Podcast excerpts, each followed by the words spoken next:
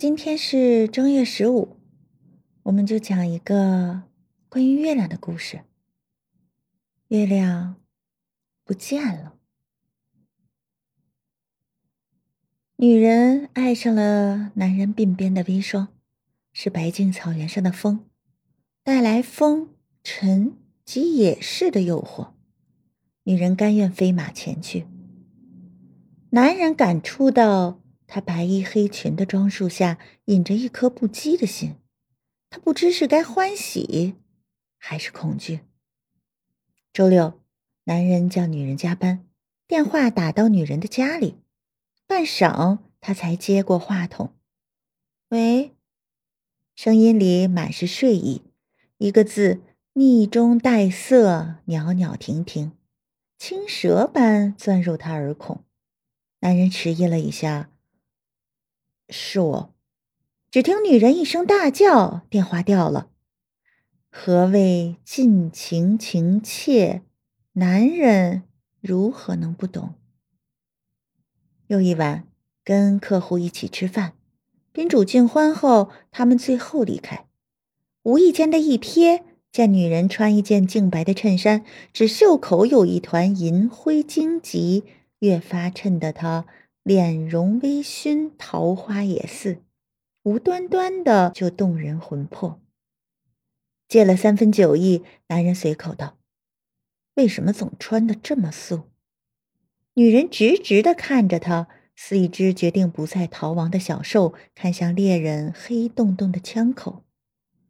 为了与你相配。男人只穿黑白灰三色。汗将女人的发粘在额上，如浓墨点碎的眉，一种天然的妖娆，反而使男人心虚，掉开了眼眸。男人大女人一轮，自是不敢造次，却还是渐渐起了传言。不知是否与传言有关，他太太忽然上写字楼来，温婉的笑，带了你喜欢的菠菜牛肉饼，新烤的。盒盖一开，香气四溢，办公室哇哇的一片叫声。男人慷慨的招来年轻人们同享，人人吃的食指流油，却猛然看见女人坐在电脑前，背如一堵执拗的墙。有人招呼女人，她不理；再招呼，她道：“减肥。”声音古怪，喉咙间仿佛哽了一道呜咽。男人突然恼火起来，却无能为力。一向他视若珍宝的家庭，原来也像一块嚼不烂的牛筋，在他的牙缝间踢不掉。男人没说什么，可是下个月，女人却收到了调令，外派他去广州，职位升了一级。同事纷纷向女人道贺，而他则一言不发，只向。男人投来质疑的目光。是你。男人一直躲，却在内部网上收到 email。明天，你能来机场送我吗？窗外有雨，雷声隐隐传来，使他心中的震跳越来越巨大，跃出心室，充斥穹庐。这样看见女人。雨如细小白莲，一瓣一瓣的落地。人人躲在候机厅里，唯有她孤零零站在门前雨地里，黑裙湿透贴身。行李无多，只一提一背，分明不是一个牵牵绊绊的女子。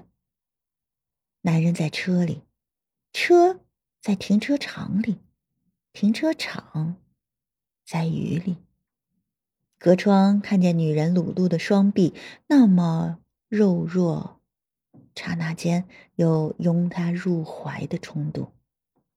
手伸向门把手，却制住。天地这样空静，机场也可以如旷野，唯他屹立如祭坛女子。他的爱，便是他和盘托出的祭祀品。男人的手把门柄握得越来越紧，只要轻轻一扭，人生或许就此改观。有命运在极凶猛的敲门，有白衣的六翼天使在轻飞。雨渐渐下得紧了，一滴一滴都是焦灼的吻。女人像一只被浇透的、失去飞翔能力的小麻雀，等待救援。男人缓缓放开手，拉上帘儿，扭开音响。建筑了一个有声有色的小小堡垒，来对抗女人的存在。无意间俘虏了硬币盒，弯身捡拾的时候，分明感到自己的肚腩妨碍着。男人是女人的蒹葭四月，但女人终究要走过，男人却不敢赔上自己的一生。人生，左手是月亮。右手是六便士，如果连六便士他都捡得有些吃力，而月亮，月亮便不见了。